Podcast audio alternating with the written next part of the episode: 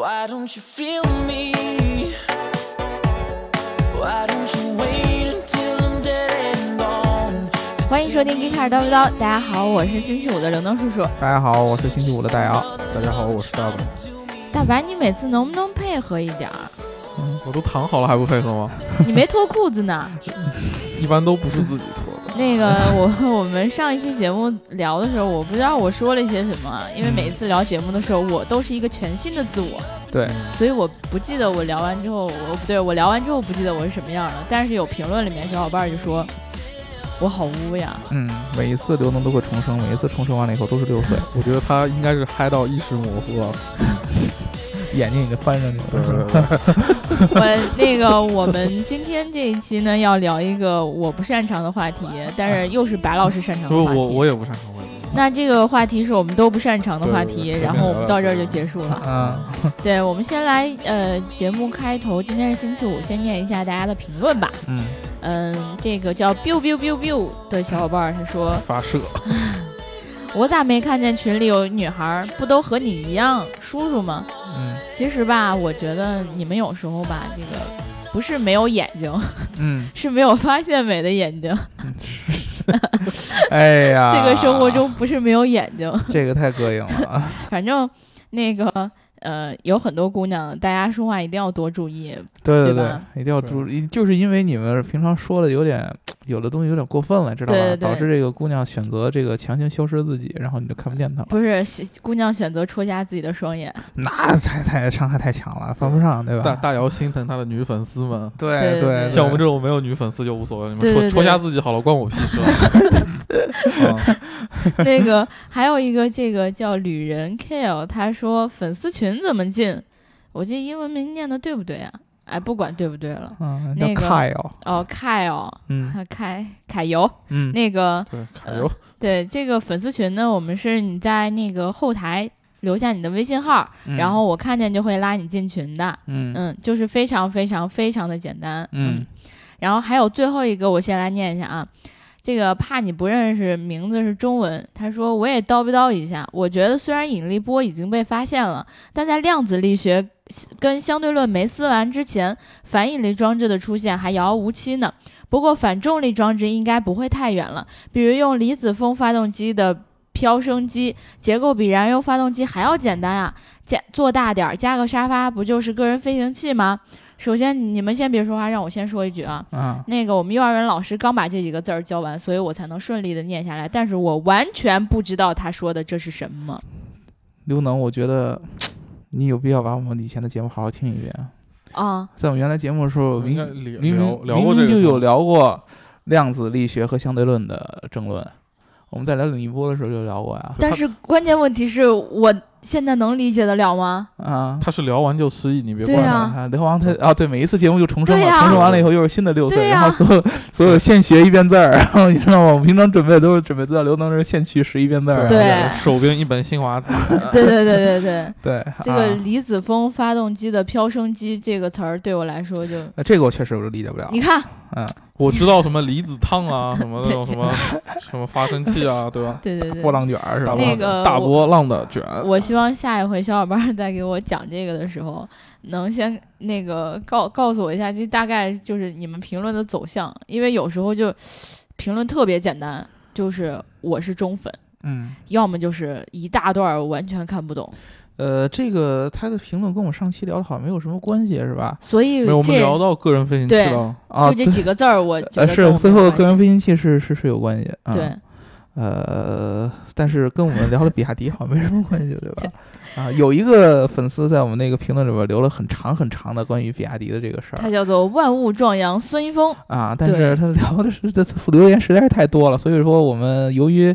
呃不希望这个在节目的前前期和开始啊，对。影响我们的这个进入主题，所以说我们留在这个主题聊完之后来念你的评论。对对对对对，然后那个听我们的节目呢，一定要记得点赞、打赏和评论，点赞、打赏和评论，点赞、打赏和评论。嗯，然后呢，你喜欢这个开头就给他一个爱的赞或者转发吧，爱的赞、爱的转发、爱的抱抱和爱的举高高。嗯对，还有爱的亲，亲。嗯那个呃，如果你想要加入粉丝群的话，记得在后台留下你的微信号，嗯，然后我就会拉你进群啦。嗯，然后我们今天要聊的这个话题呢，是叫做定位系啊定统，位，那对要聊一个定位，嗯，啊、咱们提到提到定位，就是跟咱们平常开车是密不相关的，什么嗯密不密相关？密不密相不可分的，对，密密不不相关，关， 对，杨幂好跟我没有完关全系，可分。嘴嘴对瓢的非常厉害，密不可分的。为什么呢？就是我们平常不管是你拿手机，还是用这个车机自带的导航，都会牵扯到一个定位的问题没错，啊。每天我在这个呃办公室里边儿，比如说我们拿手机去叫外卖，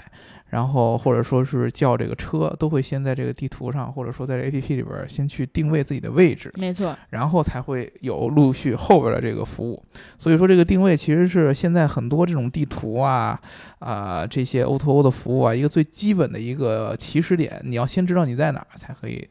才可以呃有后续的这些服务。嗯，嗯对，啊、但是呢，大家一提定位，大部分人都会想到三个字母，就是 GPS，嗯，对吧？这个技术非常非常早，我们从诺基亚时代那个智能手机就开始有这些相关的服务在手机上了。对对对嗯对，对，但是其实 GPS 到底是指什么？啊然后它大概工作原理是什么样的？是怎么实现定位的？呃，其实好多人是不明白的。我们这跟对，大包家包括我们，我和刘能都是不明白了。呃这不对可能啊，白老师这么专业的人是肯不定不理解。不不，我就你来知道学习的，学习的。白老师是在 Gika 最懂这个地图以及定 位相关的这个记者。完了知完道吧了，我我被捧杀死了。呃，先说我们是汽车媒体，所以说并不是行业内专门做定位相关的这个知识，但是相对来说，白老师是我们这儿最懂的，因为他平常关关注这个关注比较多一对，些。白老师写的文章最多，对，所以说我们先说这个 GPS 啊，GPS 白呢，老师已经在桌子底下了，对，裤子因为提不上来，所以说只能对趴在这桌子下边儿。 先说 GPS 啊，GPS 全称叫 Global Positioning System，全球定位系统。然后它是起源于全球定位系统不是全球定位信妥， 你这个词儿你，这嘴昨晚被人怼了吧？对对哎对有点感 冒。全球被定大位嘴巴系统，对，对大嘴眼子，对，太脏了，你嗯们 都不是污了，开始啊啊！然后它是起源于这个美国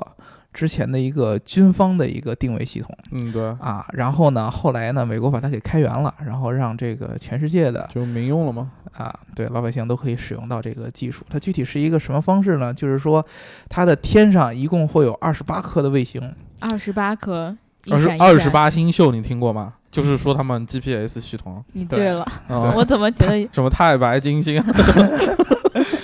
没有，这这是我开玩笑的，好吧？啊，二十八颗哦卫星。然后我这怕真有人信了。我对也这个怕卫星呢，有四颗是备用的，剩嗯下二十四颗呢是用来这个直接定位的对啊。这二十四颗卫星呢，基本上是在这个呃绕围绕地球有六个轨道，每个轨道有四颗，然后对它是绕着这个地球，能确保在任何一个地方，在任何的时间都会有卫星能够覆盖到。嗯，啊，对，所以说它能作为一个所谓的全球定位系对统。对对对对，啊，那么这个卫星是怎么定到你在地球上的这个位置的？其实就是你手上不管是手机也好，还是你的一些其他什么笔记本电脑啊，对或者说是带这个定位装置的这个设备啊，它都会呃自己和这个卫星有一个联系，然后卫星会向它发射一个无线电波的一个信号，嗯啊，然后只要是这个呃设备有同时找到四颗卫星，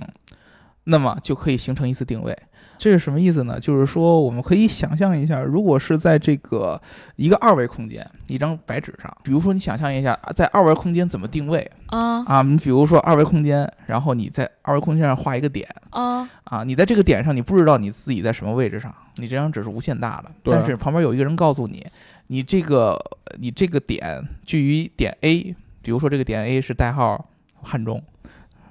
不许你代号 汉中，呃，代号北京，行吧？可以，点 A 代号北京，你距离北京是，呃，大概想一下，五百公里对，啊，然后点 B 是常熟，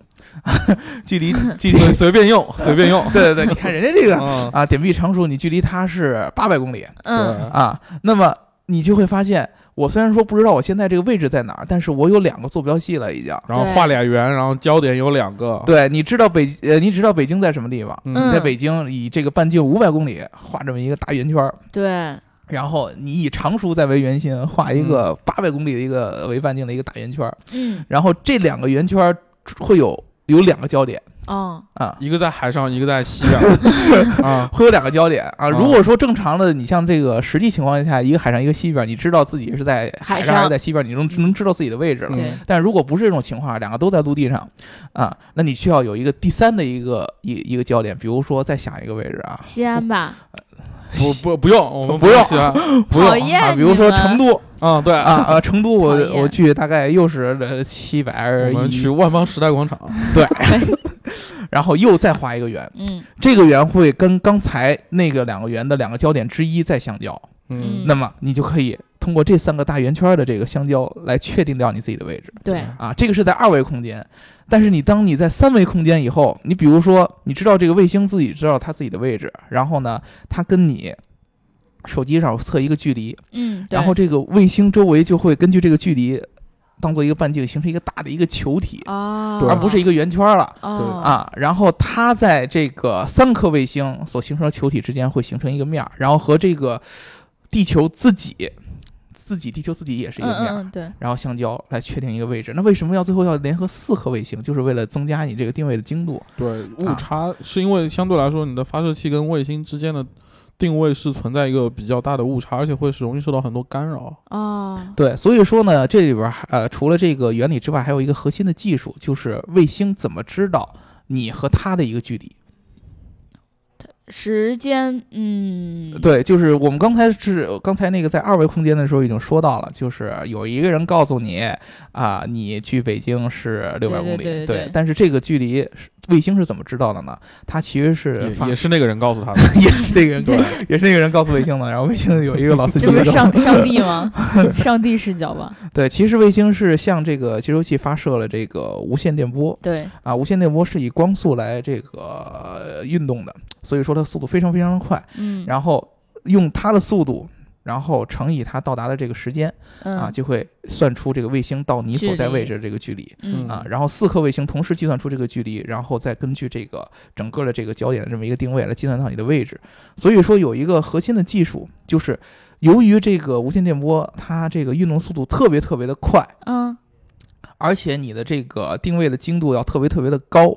所以说对于这个卫星上面计时的这个系统要求其实非常高的。嗯，对，就是啊时间上一定要误差非常小。对我们平常我们看我们的手表，手表上可能会有，比如说尤其机械手表，快一秒啊，慢一秒对啊这个是没有问题。但是如果说你算到这个精度上，有可能你就从一个点 A 直接定位到点 B 了。嗯因为这个无线电波它的这个呃运动速度非特别特别快，所以你对一定要精确到纳秒级别，你才能够完成一个比较高精度的一个定位。嗯，对所以说，在卫星上都是用一个叫原子表的一个东西来计时，它的精啥度会原子表。我哦我只我只我只要电子表，对，咱们都是用石英或者说机械嗯或者是这这这种，但是这天子个啊表，卫星上是用的这个原子表来对，。相对来说就是来它计时的的它的误差在一个非常长的时间段里都是非常小的。对，如果说它这个原子表的这个计时不稳定，比嗯如说它每每一计计计时的一次这个时间长度是不一样的，嗯你就会发现你定位老是飘的嗯啊。比如说我。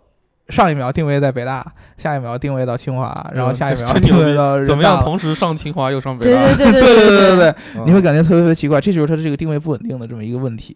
啊。所以说，咱们大部分人都听说的这个 GPS 这个系统呢，是这么一个原理啊。但是呢，其实有一个，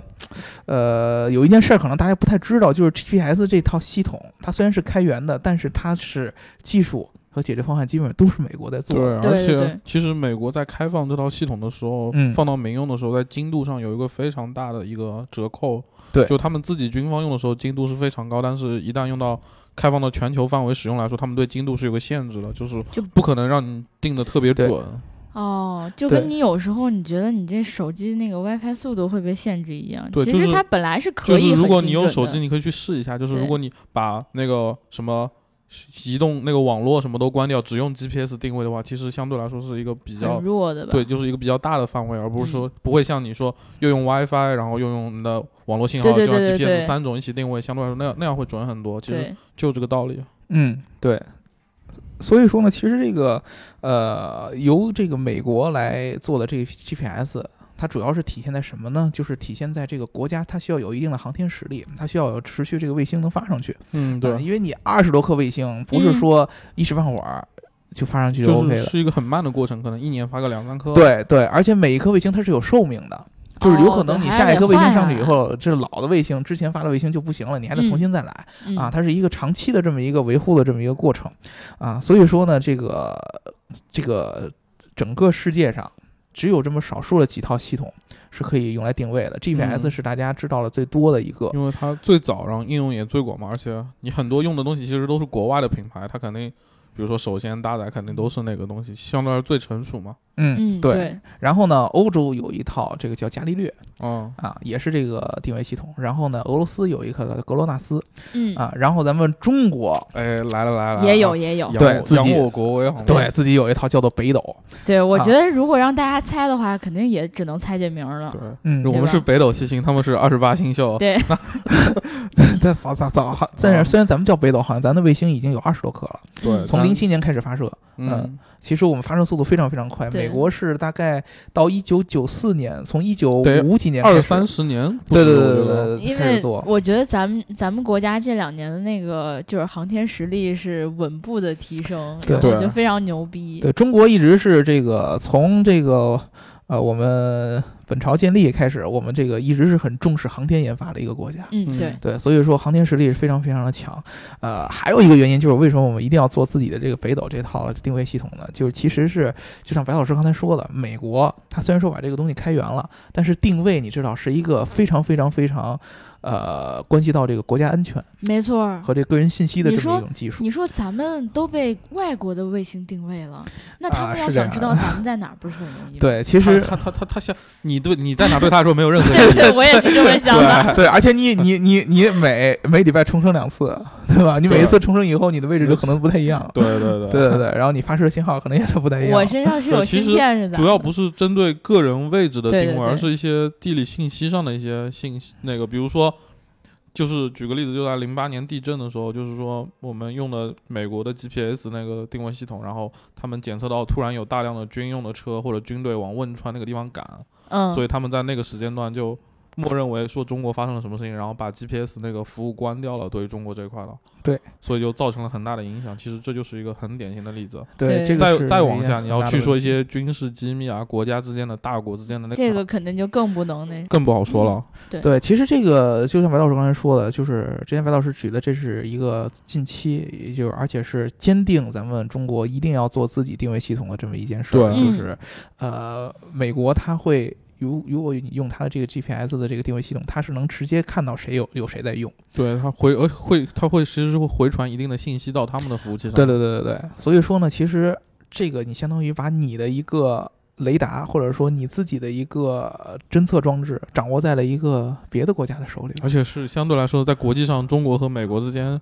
虽然说是有总体一定博关系弈的和是谐吧，嗯但是对，很多地方都是有博弈的嘛。对对对对对，所以说这个是安全性是很很很成问题的。一旦就像那个汶川那个那种情况，咱们本来是派军队去做救对援，啊对啊，但是美国他不知道这就，嘛受了很大的限制嗯嘛啊。据据据不可靠消息说，那时候不就是有因为那个突然关掉，然后飞机有坠一架掉飞机就直接撞崖了，嗯它因为导航出了问题，直接没有了。对，所以说呢，咱们就坚持做这个自己的这个北斗的这个这个这个这个系统。然后嗯具体呢，其实我们刚才说了，就是 GPS 在美国开放给这个民用以后，它是有一定的阉割的这对个精度。精度上限制很厉害，所以说你没看我没必要那么精度高。对，所以说你平常当我们希望用一些这个精度定位精度比较强的这些功能的时候，比如说我们平常开车的导航，嗯，然后它会经常会由于一些地形的原因啊，你好，我在桥上，就是啊对你的不起无线电波传输会受到干扰高楼或者对是一些那种，就像你在，就算你在里面屋里面，可能连手机信号都不好，其实原理是差不多的，就是对反正对因为这种高楼或者是一些建筑或者对甚至雾霾可能都有干扰。我觉对得对啊比如说本来我是在咱们这办公室里，我定位经常会定到旁边的一个楼上， 对，可能你真去了，旁边有一姑娘是吧，这个就很尴尬了，对吧？对啊，所以说呢，呃，除了这个卫星提供这个定位之外，一般呢还会在这个地面上去建一个基站基站，对啊，，这个基站相当于是辅助卫星在这个地面这个维度再给你加一个定位嗯，啊，这样的话你的精度就会实现，比如说米级的啊、厘米级的对啊甚至是毫米级的，嗯呃这样的一个定位的一个一个一个一个精度啊、那么咱们中国的北斗，其实现在呃，虽然说我们发展特别快，从零七年开始发射这个卫星上去，到现在嗯已经有二十多颗了。但是呢，你要真正的想布局一个全球的一个定位，还是需要一定的时间对，啊。呃，应该是需要这套系统要完全布全球，需要三十五颗。嗯，这是嗯根据你每套系统自己设计啊，或者是每个卫星的覆盖范围等等各种，或者对精度要求不一样，所以卫星数量是不一样。像那个 GPS，他们就二十八颗嘛，还有嗯四颗是备用的，对吧？对对，这个是根据你自己的一个这个技术规划技术方案技术框架啊和规划是嗯对是是相关的，并不是说因为咱们的技术比它弱，所以说我们用三十五克，他用二十二十四克就可以，嗯，嗯，对吧？这并不是这个原理，也不是因为它发射的早，它把我地球外的轨道都占了，所以对说其实地球外的轨道多了，嗯，对，你只不过是你的这个规划的原因。所以说我们现在的北斗的这个技术，在民用级别上，其实覆盖中国已经没有问题了。对，而且覆盖中国的精度上已经超过 GPS 了，那我们现在能选择用这个吗？呃，对，其实是这样，这很个很多设备上已经有了，我觉得对，很多设备其实它是同时支持北斗和 GPS 双哦双模的那种定位啊，对。然后呢，现在，iPhone 不是啊，我对呀、我哦就觉得我又不能选择北斗，这个你没法选的，它应对该是这个个这个你没法选，但是其实就是北斗最近不是跟阿里有合资做了一个公司叫嗯这个千寻千寻，呃，并不是北斗，应该叫中国兵兵器，兵器工业集团，对，就是就感觉感觉军工是实力方面非常强。对，因为这个定位一般都是先由这个军方来主导嘛，就没就是错说白那了，这倒是一是国家项目啊，对，但是呢，他跟阿里合作了一个公司叫做千寻卫日，啊，然后去他们去一块儿来做这个，相当于是对这个民用或者说对、哦对普通企业这种就开放的这它样不的是一个国定位家解决方把案该用的用了，剩下的其实这东西国家光自己用很浪费，因为对完对全可对以对开放对出来，把对把这一块区域从把那个 GPS 的份额可以抢占掉很多嘛。对，而且他们合作的话，其实对于这些基站的这些建设和维护啊，是更好的一件事儿。对啊嗯他相当于把自己的成本也也也也给抛出去了嘛，大家可以嗯一块儿来对承担这个事儿。然后他们一块儿现在出了这个千金卫视会出一些专门针对于北斗的这个定位芯片的这个解决方案啊，它你可以就是将来会有其他的设备，更更多的设备去支持这个他们千寻卫视的这么一个定位的这么一个服务。嗯，对，所以说现在其实，呃，好像你去买智能手机，不会有人告诉你定位支持什么吧？一般，对。但是我之前在网上查过，其实蛮早之前啊就有那个。能够同时支持几个模块定位的手机出现了，我记得那时候是什么格洛纳斯和 GPS 啊双模的这种定位，哦，对对，对这是还是一个芯片设计上的问题。嗯，，对，支持这种多种定位有什么好处呢？第一更个准了。就就是跟准， 对，准度上有提高，嗯还有一个特别重要的事儿就是你定位速度上有提高。对，对对对对对对，你知道，其实有的时候你定位的时候，一个是定位飘，而有一个定位很慢，对对，特别是你开车的时候，因为比如说你很明显车窗上延迟镀嘛了。那个膜之后，它会一直提醒你说什么，请把请把什么放到，请把车开到空旷位置上，嗯，哦，那个对啊，是这个啊，对对，所以说呢，你这个定位一直有一定的延迟。比如说，我经常会发现这么一件事儿，我当我我老喜欢拿这个手机定位，然后我去走路，你知道吧？我也是，啊对因为对就很多地儿找不着嘛。对，对我吧不喜欢坐车，尤其是这个近距离，比如一两站地的，我就喜欢走着过去。嗯，对，走着过去，你会发现你的这个位置经常会有一定的延迟。就是比如说我走的比较快，或者说我嗯周围大楼比较多的话，对，那么有可能我已经走了两步了，然后这定位还在我之前那个路口还没有转的那个对那个那嗯那个路口，我就会特别特别奇怪，我就不知道自己在哪儿了。嗯，但是呢，这个定位速度快了以后，你就会这个对这个就整是一个的个这实个时导航的问题嘛，就是对 你走到哪，它定位到哪。这样的话是一个，就是你的定位的速度和定位频率的问题，就是你得不停的去跟它去发射位置，然后经常的更新频率可能是有的是一秒，有的是三秒，有的是五秒这样。对，然后呢，最最牛的它就可以完成有一些室内定位，包括这种不同高度的这些定位的一嗯个室室内定位可能就还得你把手机的 WiFi 什么开，对对开出来之后去对根据它其实手机不用连上那个 WiFi，只要监测到某个点的 WiFi 强度，它就能通过这个强度来判断你距这个 WiFi 点是多少远，然后就能够在室内进行一个定位。对，我记得当时我们有很严重的一个问题，就是如果把车停在地下停车场的对时候，对很难找到自己的车，嗯对吧？对但是后来又想过，哎，我可以定位啊，但是那会儿就会觉得说定，那个其实也不好定对位，对对室内基本上 GPS 干扰是非常大，还有包括对钻隧道的时候，对对对所以说对这个定位就可能会有一些是要类似于靠惯性基站的吧？惯还是不是有一个算法上的惯性定位，比如说它提前有点数据，它就知道根据我因为千寻他们的产品方案里有一个叫靠视觉定位的，就是说嗯有那个有个视觉，然后加上它本身有地图数据的话，嗯，可以进行惯性，比如说知道你这条路往下走是什么，然后哦根据这个哦来进行的定位。对这些东西，其实对我们将来，比如说驾驶辅助啊、自动驾驶啊，嗯，这个其实很说白了，往后的发展前景很大一部分就是要用在自动驾驶这一块了。对，对，所以说呢，以后咱们在小伙伴在想到定位或者说提到定位的时候，不要只知道 GPS 了，对，对，因为它是一个美国帝国主义。，对，我们要用社会主义定位。北斗对对对对对，这个这次就是跟大家强烈安利，或者说给大家普及一个这个对，北我斗们爱定位爱的国信息心爆炸了，好吗？对，因为对这个确实很重要。这个我都不只说爱外国这件事儿，你老觉得这个、嗯自己的命根子掌握在别人手里，这个那安全那你的命根子在谁的手 里？花了多少钱？你告诉我，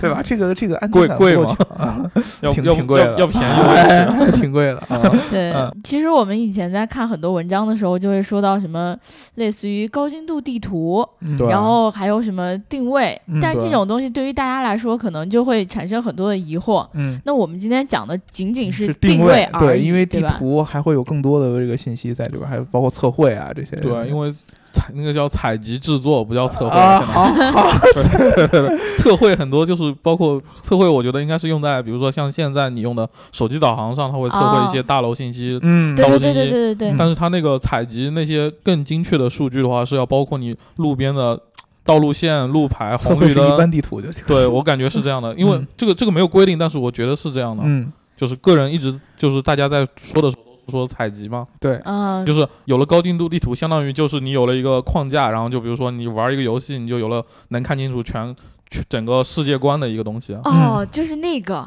对，对对对对对对对知道吧？然后，但是知道光有这个是不够的，因为你车你得知道车在哪儿，对对对，车在哪儿就是高精度，因为因为精确到了车道级，你要自动驾驶的话，你可以精确到，比如说你在左转车道、中间车道、右转车道什么对各你种。不能只是很对，不能只笼告诉统你地我告在诉我我在这这条路路上对对对对对对就对这对，样你就。很很简单，你想我们人去到一个地方，我们首先需要找到自己在哪儿，对对吧？然后同时你的脑子里边肯定有一自己的一套地图的，我知道应该往哪对，哪个方但向但走是人和车不一样的是，你人可以，比如说我不停的看看周围，我知对道嗯对，对根据是周围这东西，样的但车不行。车的话，它一个只能它只能看到，比如说相对来说视野不像人那么自由，它所以嗯它得靠一个设备帮它来定位一样。对对对对，所以我们今天聊这个定位，只是我们将来对实生这个然自动后驾驶、生驾驶当中一部分我。还要补充一下，就是其实高精度定位，一个是通过 GPS 那套来定位，另一个嗯是通过你的传感器来定位，就比如说你的实时的激光雷达或者是实时的摄像头，它会进行一个更小范围的一个精度更高的定位，比如哦说你跟前车的距离，那个那个类似于是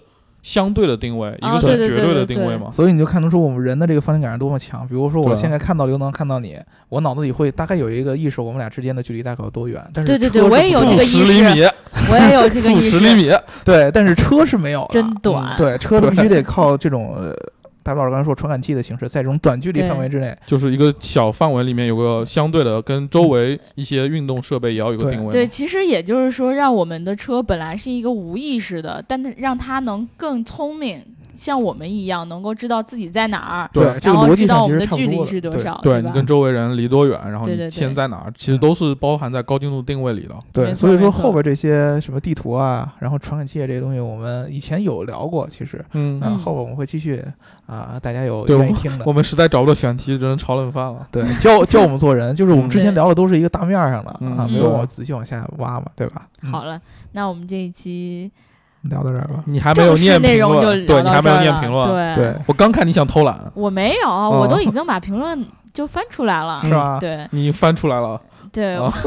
纹身亮出来了。啊？我对不知道翻的是什么。我也不知道那是什么。对，然后这个呃，万物众阳孙一峰他说了很多啊，嗯，先是说并没有嗨起来，我都不知道有妹子进群。嗯，还是那句话，要有一颗发现，要有两只发现美的眼睛，嗯，对？吧？然后这个还有他说了，比亚迪会充值了，我娃都会打酱油了，接嗯谁接着读，比亚迪给谁充值了？就不给让刘我能停下充来值是吗？嗯嗯，不要停，刘能。跨座单轨和普通轻轨还是不一样的，最主要是降低了相轨道方面的要求。对于比亚迪来说，你让它从头研究轨道那是不可能的，但是跨座这种用的橡胶轮还是很简单的，毕竟它自己垂直整合也能做轮胎，而且成本会相对较低。自家铁电池大功率放电也十分可靠，在爬坡时会有一定优势，但不知道其他跨座在这方面是不是有所缺陷。在这儿我要先说一句，其他的跨座在这个你说的爬坡和转弯上都有很强的优势，也就是说它们其实没有什么区别，而且它在爬坡的时候应该也用的是那个就是国家的电网给的电，嗯而不是说靠它的这个电池的本身的这个功率，应该是、我觉得应该是不会在这个时候辅助的。然后还有一个比亚迪，几乎所有的交通工具都是围绕自家铁电池来的。就目前汽车上用的电池可以实现量产的，我没见过比比亚迪更安全的电池。如果别的厂商敢做高温加热、穿刺、步枪射击这种奇葩实验，并且保持保证铁电池保证电池安全，那我也承认很牛逼。这个我没有办法先那个发表意见啊。这个接下来你哦们还还还没读完了啊，还有呢，还有四四四段呢。我觉得强烈建议他给刘能打赏下一期啊。比亚迪已经给自家电池安排好了车辆保费以后该做的事情，具体参考比亚迪那一套，从光伏电站到移动电站到。电动交通工具的完整体系，电池不会像现在大多数电动车一样存在报废以后不知道该怎么办的状态。最主要的是，它的电太阳能电站的电池、移动电站、重载卡车拉着一堆电池组成的电池、云轨的电池、高铁的电池，以后高铁不会出现台风过后电网被破坏、听着不能动的情况了。纯电混动汽车的电池、纯电公交的电池、邮轮的电池。对的，昨天新闻里里面提到了邮轮以不定不一定尿性，基本就是真真的了。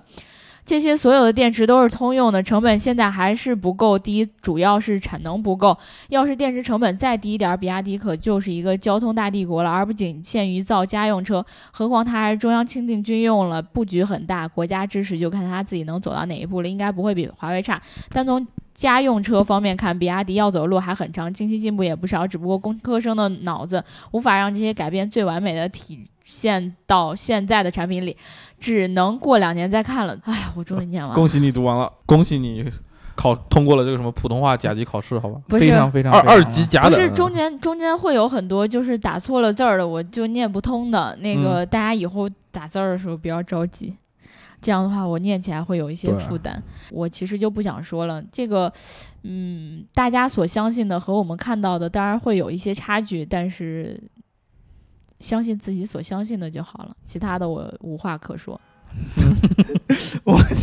哎，对，刘能能这么说，我很欣慰。嗯，对，因为因为其实我们也听到了很多幕后的黑幕，所以我也不想说出来让大家不开心。对，然后你们就是相信自己所相信的，真的只能这样。我们作为一个